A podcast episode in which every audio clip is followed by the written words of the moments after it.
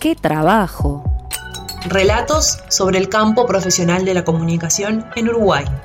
¿Qué significa ser un profesional de la comunicación? ¿Cómo se piensan comunicadores y comunicadoras en Uruguay? ¿Qué lugar ocupa la formación universitaria? ¿Se necesita una formación integral? ¿O una formación específica? La multitarea, ¿es inevitable? ¿El multiempleo es un mal de muchos? ¿Qué pide el mercado? ¿En qué andan los profesionales del interior del país?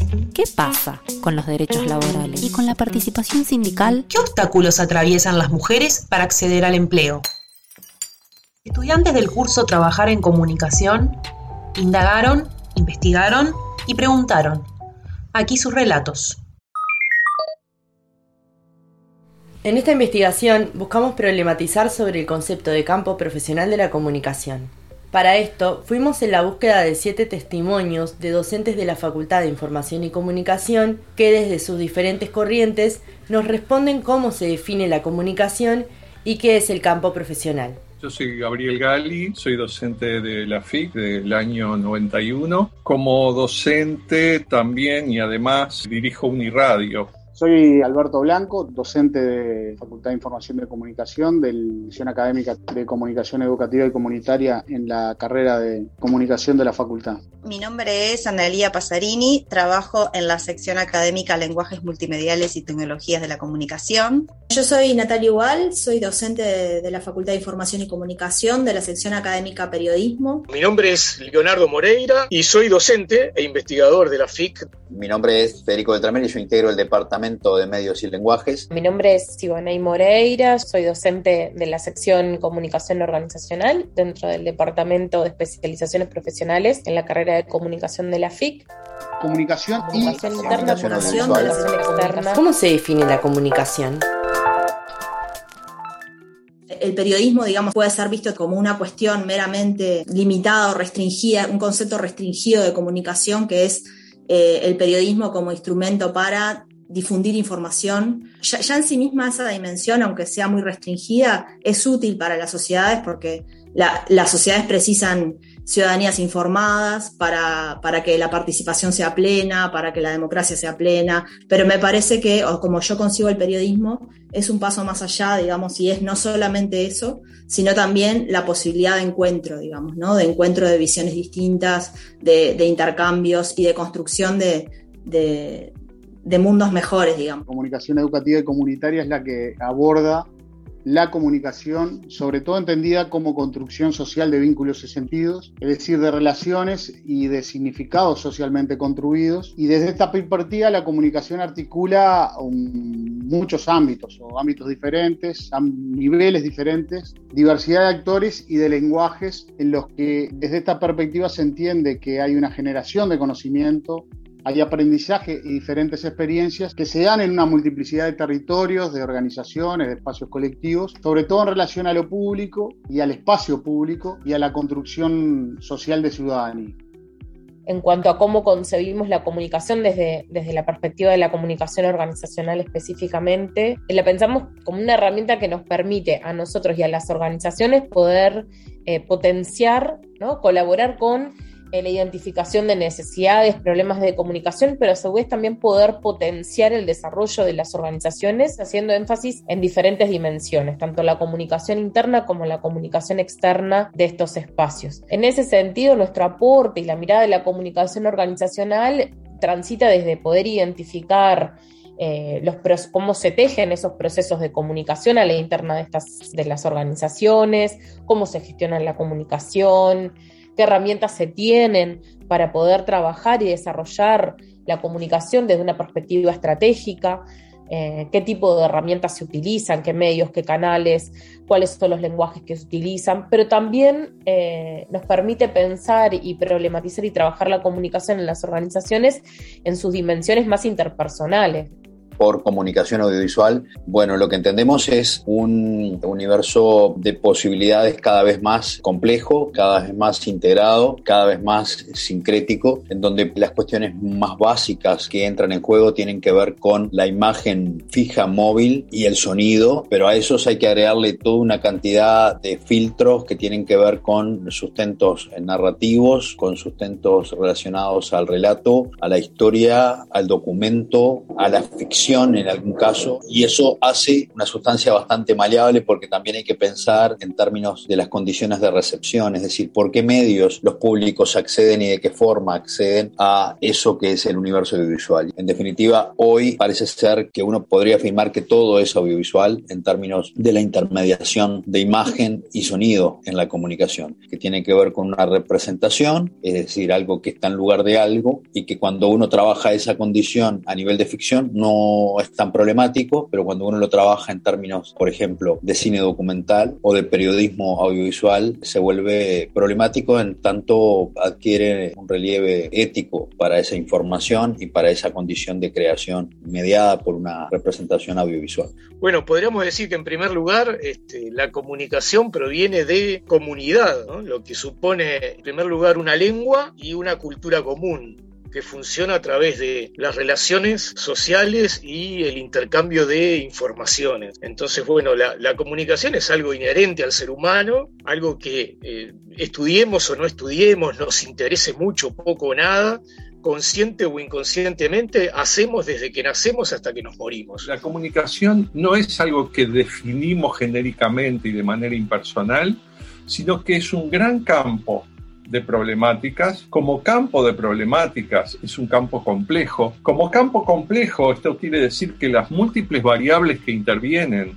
o que podemos recortar, mejor dicho, o que podríamos recortar a efectos, por ejemplo, de una investigación, suponen intereses o puntos de vista particulares. La comunicación va mucho más allá de lo que tiene que ver con la digitalidad, ¿no? La generación, la construcción de vínculos y sentidos. Eso me parece que es como central tenerlo como comunicadores y no eh, tener el foco instrumental en el centro, digamos, sino esto otro, de, los vínculos y los sentidos en, esto de la construcción junto a otros. Esto de la comunicación electrónica o la comunicación digital interactiva, algunos rasgos distintivos. Bueno, la digitalización, la digitalidad es un rasgo distintivo.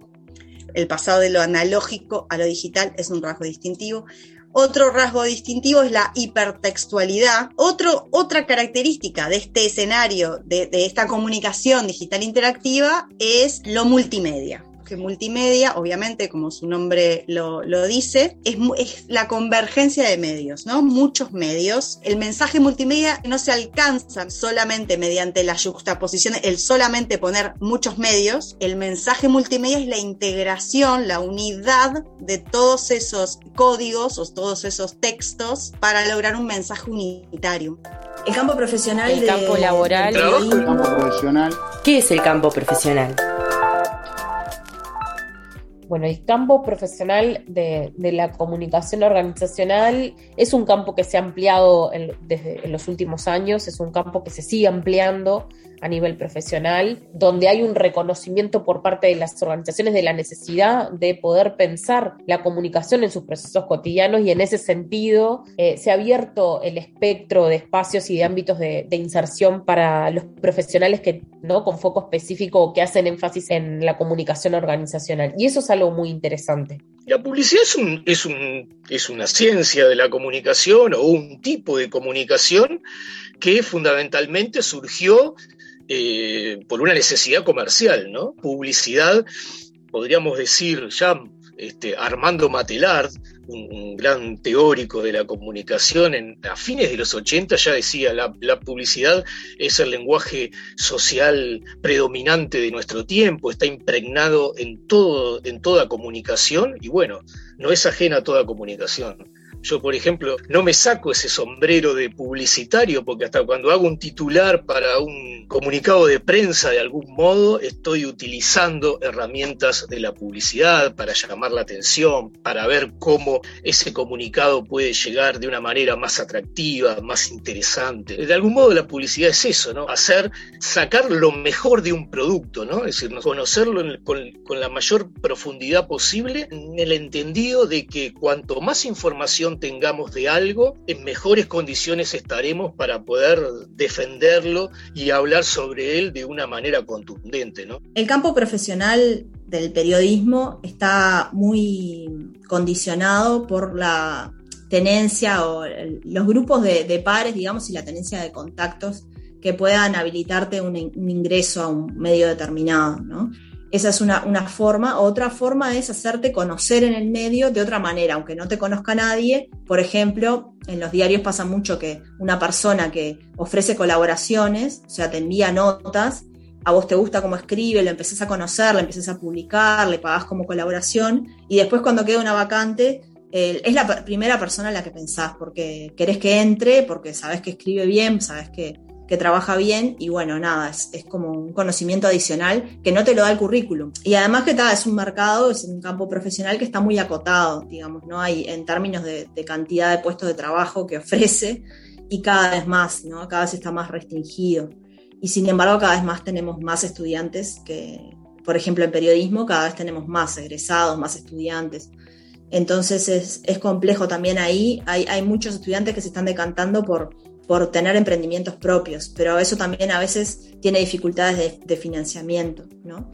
Pero, pero bueno, es una vía que hay que tener en cuenta, porque muchas veces los estudiantes ingresan con una cabeza de que van a ser empleados de un medio tradicional, y eso cada vez hay menos, digamos, cada vez hay menos empleados de, medios tradicionales. Desde nuestra perspectiva entendemos eh, al campo eh, como un campo no solamente de prácticas profesionales, sino un campo de prácticas sociales también, en el que incluimos un campo de saberes, algunos podrían decir un campo disciplinar o una parte de la disciplina de la comunicación, y también un campo o un oficio, ¿sí? un hacer que implica prácticas profesionales y sociales. Por eso entendemos que este campo está en expansión, también un campo que está en un proceso de consolidación por ser una disciplina y también nuestra área nueva, digamos, podría ser con, no mucho tiempo formando parte de los estudios universitarios superiores, pero entendemos que está en proceso de fuerte consolidación y de ampliación. Ahí hay eh, áreas interesantes, por ejemplo, que ponen en diálogo la comunicación y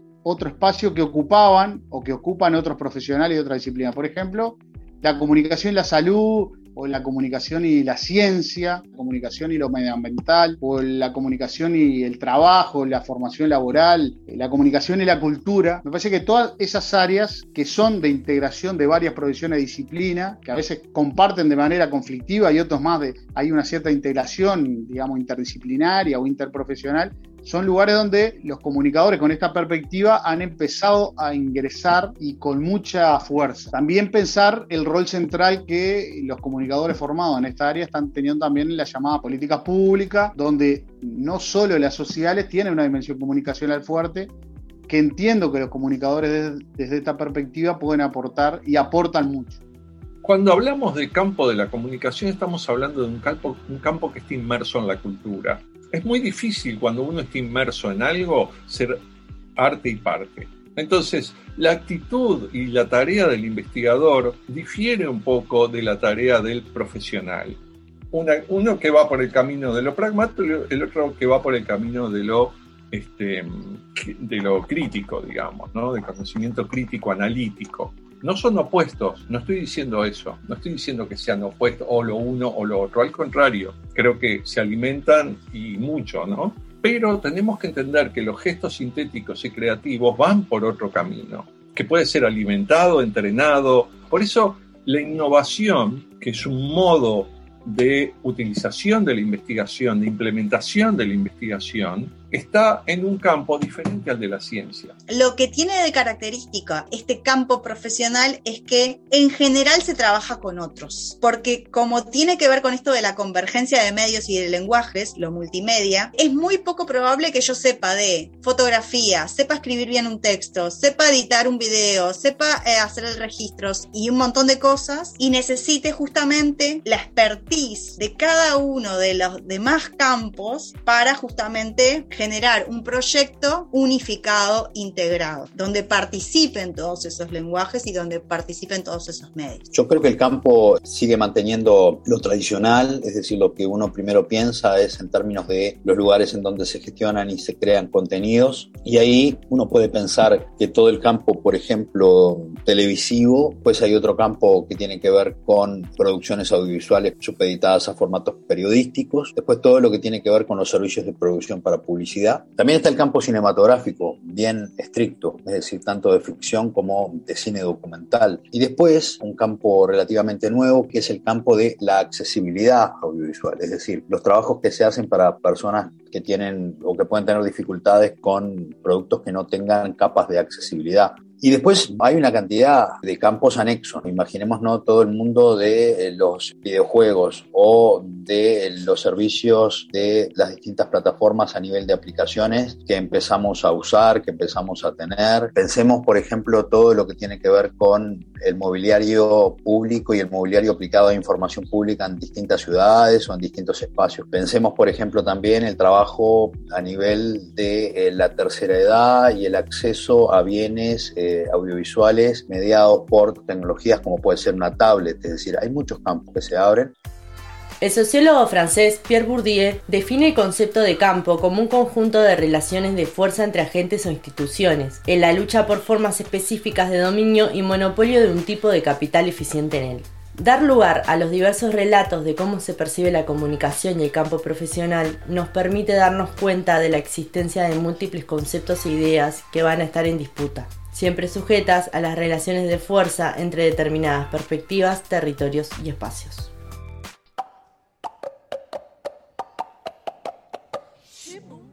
Dentro de esta diversidad de relatos, optamos por hacer énfasis en la comunicación educativa y comunitaria.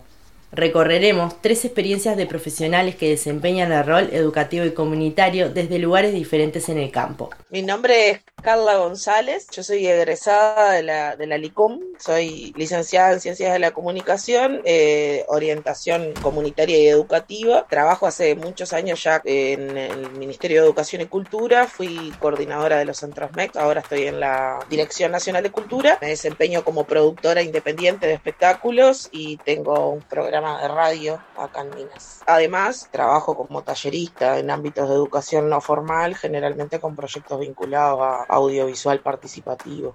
Bueno, mi nombre es Romina Escobar López, trabajo como comunicadora hace aproximadamente seis años y, bueno, eh, dentro de mi carrera profesional he pasado por diversos espacios de construcción también del rol eh, como comunicadora.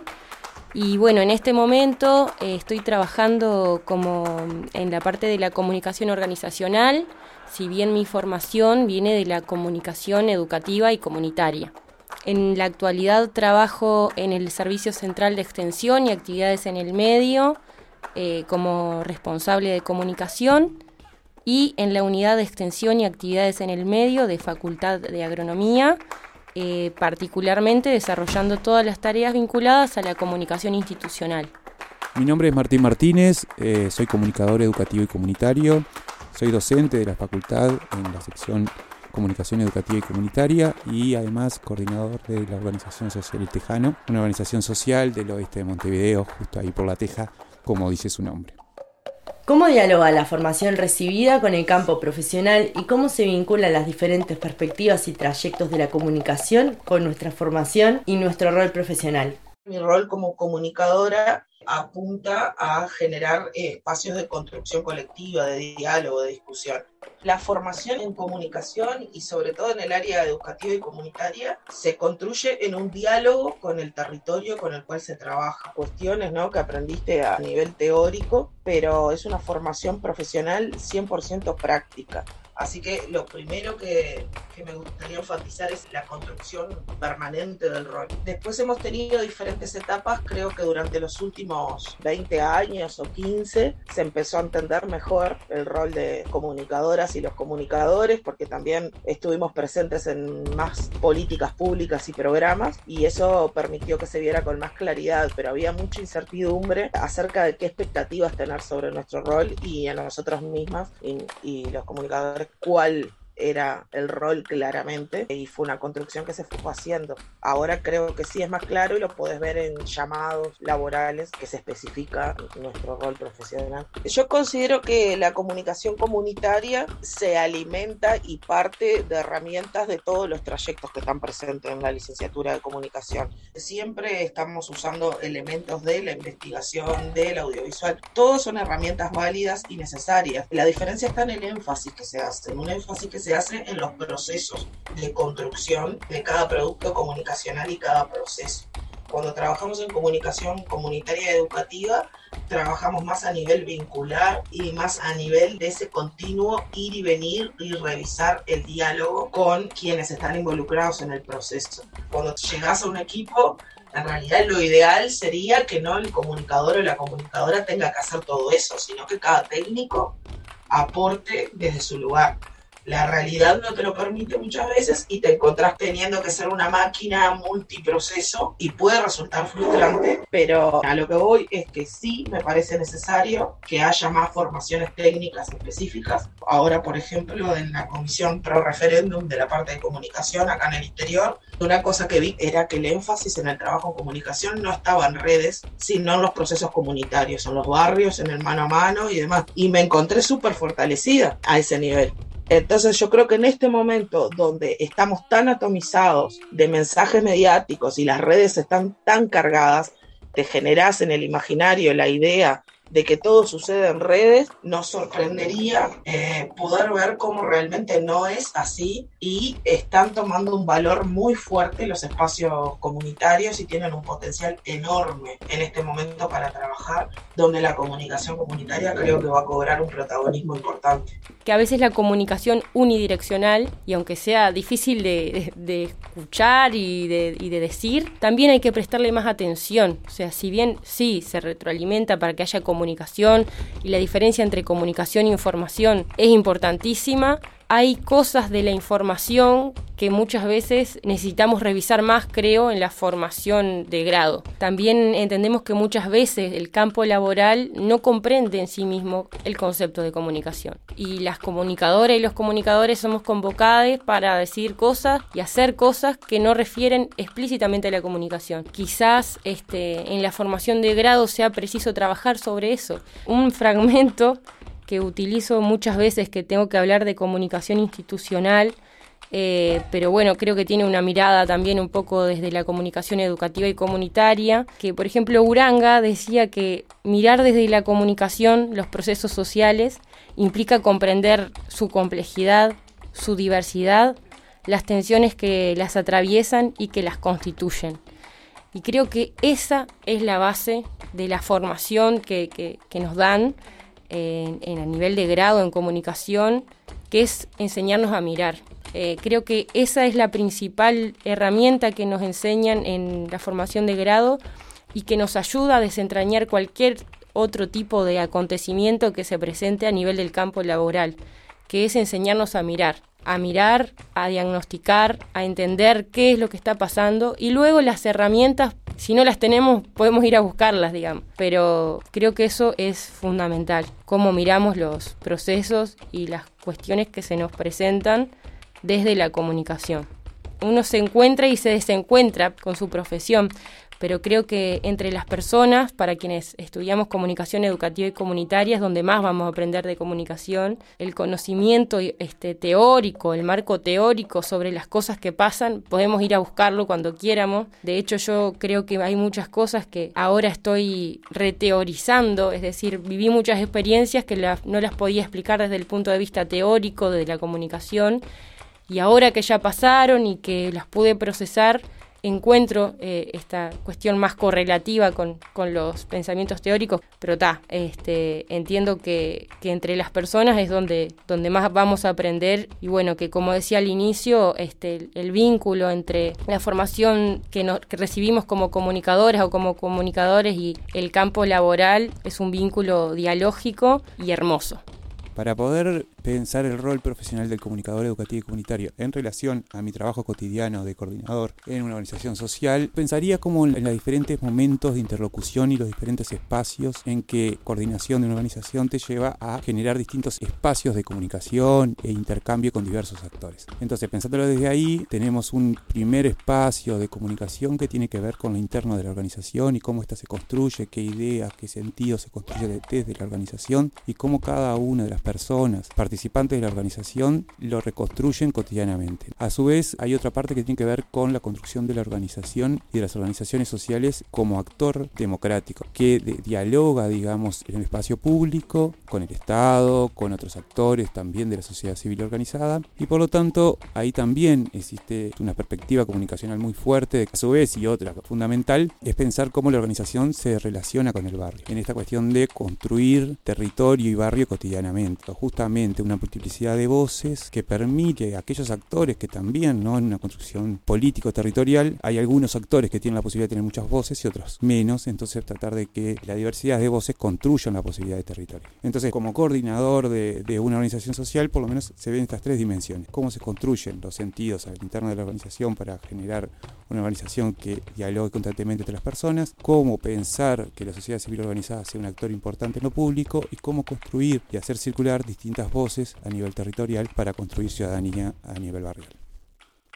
Para mí el diálogo entre la formación y el campo profesional debe ser un diálogo constante, un diálogo constante y crítico que permita que lo que surge del campo profesional, los desafíos que, que surgen del campo profesional, ingresen a las aulas universitarias y a su vez que la formación tenga la posibilidad de ser una brújula que te permita, digamos, construir en el campo profesional a pesar de las transformaciones que el campo profesional genera. Desde que yo egresé, las formas en cómo se construyen subjetividades y cómo se construye, digamos, lo, comunicacional se ha transformado mucho en relación, digamos, por ejemplo, a las tecnologías. Y eso significa que la formación no sirve como para poder leer esa realidad. No, porque justamente lo importante es que la perspectiva desde donde mirar la comunicación nos permita una lectura constante, no cristalizada, digamos, de lo que sucede, digamos, en la realidad o en las realidades. Y entonces al, ver lo que sucede en la realidad o en las realidades, poder accionar desde lo profesional. El desafío de la construcción de las áreas profesionales en relación al campo profesional me parece que es un desafío que desde la universidad deberíamos seguir pensando, porque me parece que las áreas profesionales es una construcción que también la universidad genera y que el campo profesional de repente no tiene por qué generar las mismas áreas profesionales o la misma construcción. De hecho, las fronteras que el campo profesional a veces marca son muy diferentes a lo que las fronteras que marcamos desde la UDELAR o desde las universidades o las distintas universidades me parece que hay que encontrar esos caminos entre esas cuestiones más híbridas que cada profesional nos desafían. No como para aceptarlo, yo creo que es importante no aceptar lo que el campo profesional nos plantea, pero sí para poder dialogar. Si nosotros vamos desde la universidad solo construyendo de que mi rol profesional es este, este, este, este, que aprendí en esta clase, en esta clase y en esta clase, podemos tener, digamos, como algunas complejidades. Pero si yo creo que hoy cada día más se está yendo a trayectorias estudiantiles que permiten esta cuestión de lo híbrido. Y yo recomendaría pensar, digamos, desde esa lógica híbrida, donde las fronteras se van ampliando, por lo menos son más difusas, pero a su vez con un doble desafío, me parece. Saberse híbrido, saberse con fronteras difusas, saberse que de repente en el campo profesional nos van a pedir un montón de cosas que en las aulas no, lo, no se construyeron, o sí, pero se construyeron en diferentes espacios y que cada uno de nosotros al salir de la universidad tiene que construir, digamos, esas conjunciones, pero a su vez también con una mirada y una perspectiva central, digamos, saber para dónde voy pensar desde la comunicación educativa y comunitaria con una perspectiva que permite pensar el campo, profesional, el campo de la comunicación, el ecosistema comunicacional, pero también tener diferentes teorías, diferentes metodologías que nos permitan profundizar y construir, digamos, esas hibrideces.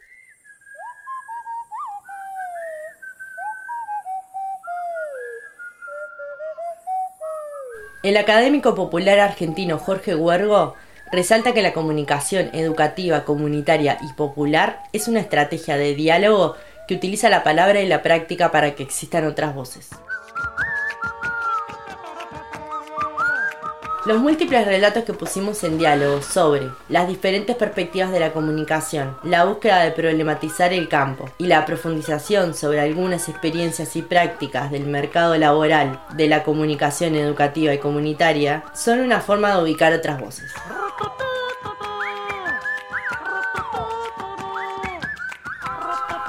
En este podcast buscamos mostrar que las vivencias de comunicadores y comunicadoras no pueden englobarse en una definición cerrada y que nuestro ejercicio profesional estará relacionado con las miradas de la comunicación que incorporemos y el rol profesional que decidamos construir.